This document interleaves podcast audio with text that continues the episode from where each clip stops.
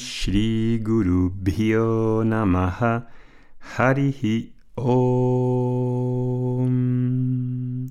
Shuklam Varadaram Vishnum Shashivarnam Chaturbhujam Sarvavik Pashantaye Om Shanti Shanti Shanti Harihi Om. Buenos días, ¿qué tal estáis? Espero que ya estéis haciendo el reto depurativo de este mes de noviembre y que vayamos ahí juntos todos y podamos convencer a las familias también de que la alimentación pues es una cosa muy importante y conocer los métodos depurativos que se pueden emplear haciendo una monodieta, que es una cosa fantástica, que nutre y que además te depura, pues es una cosa importante, básica, muy básica de, eh, de esta cultura, de cómo comer bien, cómo utilizar la alimentación para que nutra y para que te dé la energía que necesitas. Muy bien, pues continuamos con nuestros audios de esta serie de, del viaje de conocimiento y habíamos visto Estábamos en los versos 254-255 con esa pregunta de Arjuna de quién es un stita prajna, un sabio. ¿no?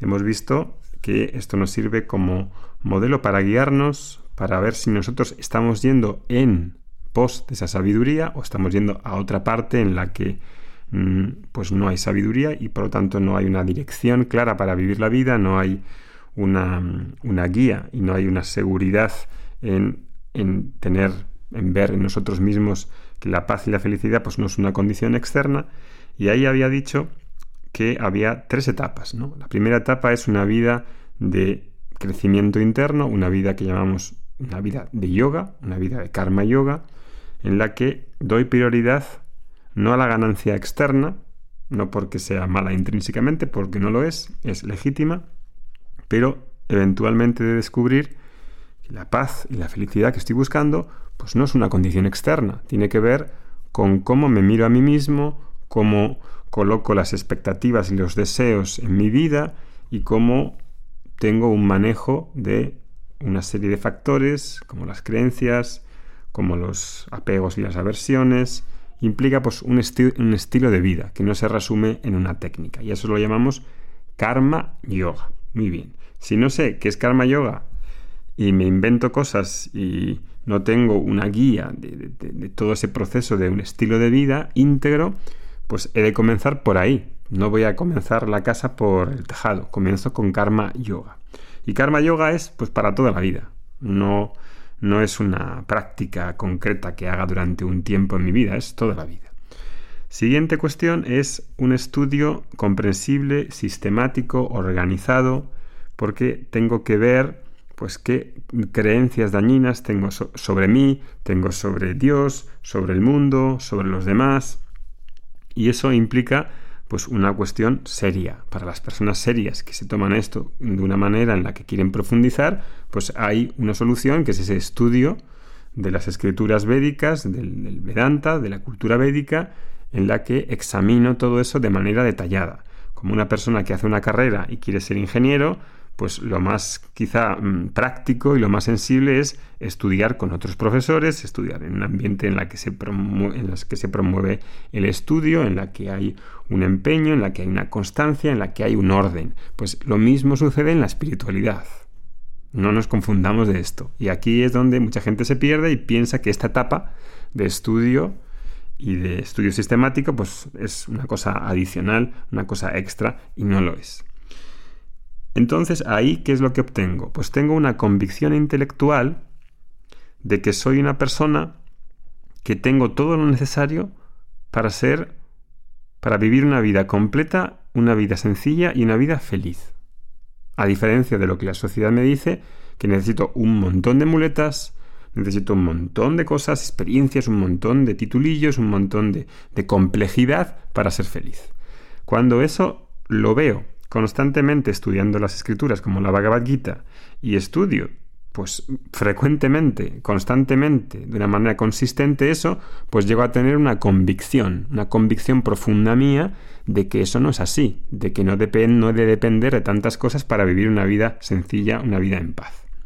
Cuando tengo esa convicción, tengo, es decir, descubierto a través de un proceso cognitivo eso, pues eso es suficiente, decía la anterior vez. Y os dice, nos dice la propia Bhagavad Gita que no, que no es suficiente, que hace falta que ese conocimiento que tengo ahora esté disponible para mí en un nivel, digamos, emocional, un nivel en el que el conocimiento intelectual, esa sabiduría que he descubierto cognitiva, ahora también está para mí disponible en cualquier situación en la vida.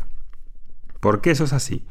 Pues porque puedo ser muy inteligente, puedo tener esa convicción intelectual sobre la enseñanza y sobre lo que me aporta estudiar la Bhagavad y luego, en un momento en mi vida o en muchos momentos a lo largo del día, en los que al transaccionar y relacionarme con las personas respondo de una manera puramente emocional en base a traumas, a experiencias anteriores, a condicionamientos, esa sabiduría, esa educación que he ganado, pues no está disponible. Es decir, es como si se, se hubiese quedado ahí, pero no me pudiese fructificar y eh, servir para mis transacciones. Y eso es así porque generalmente en las respuestas que estamos teniendo a lo largo del día, pues generalmente en la mayoría de personas no son muy deliberadas, no son muy estudiadas, respondemos muy mecánicamente, muy reactivamente. Y eso quiere decir que ese conocimiento pues no está disponible, no se ha madurado, no, no se ha internalizado. En otras palabras, no lo has digerido, no lo he digerido. Con lo cual, la tercera etapa es que ese conocimiento ahora pase a ser parte de mí en un nivel también emocional. Y esa etapa, en la que la anterior era la adquisición, la escucha, y la, escucha Shravanam, que se dice en sánscrito, y Mananam, que es pues sacar las dudas, porque tengo que tener convicción intelectual en la segunda etapa, tengo que si tengo dudas, las dudas no se van por arte de magia. Y si tengo dudas eh, las tengo que sacar de alguna manera porque el intelecto lo, lo, he de convencer. El intelecto no se conforma con que le digas creencias y, que tú creas que eso es verdad. El intelecto no es una cosa que, que, le valgan las creencias. El intelecto quiere saber, el intelecto quiere conocer, el, el intelecto quiere decir, ah, lo veo claro, punto. Entonces, esa etapa segunda de Mananam y Shravanam, escuchar y y terminar las dudas para que tenga convicción intelectual es muy necesaria. Pero la tercera consiste en internalizar esas enseñanzas y para eso pues he de dedicar un tiempo a ver cuáles son mis debilidades emocionales, a ver cómo respondo. Es un tiempo de atención, a ver qué estoy haciendo en el día a día y por qué respondo de esa manera y no con lo que sé, con este conocimiento que he adquirido en esta segunda etapa. ¿Por qué no está disponible? ¿Por qué sigo respondiendo así? ¿Por qué sigue siendo mecánico? ¿Por qué no soy deliberado? ¿Por qué soy reactivo y mecánico todo el rato?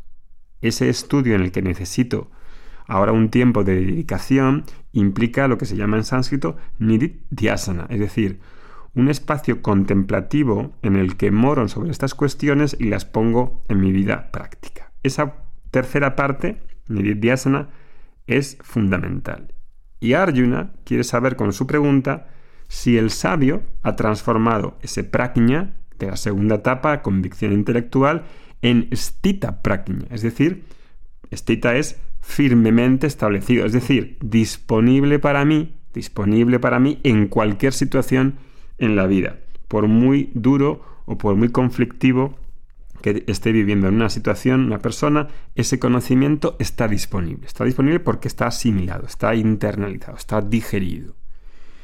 Y eso es las tres etapas que os había comentado que pues terminan aquí, ¿no? Terminan aquí y en el siguiente audio veremos por fin el verso 255 donde Krishna empieza a contestar qué cualidades o qué descripción da de una persona sabia. No os lo perdáis.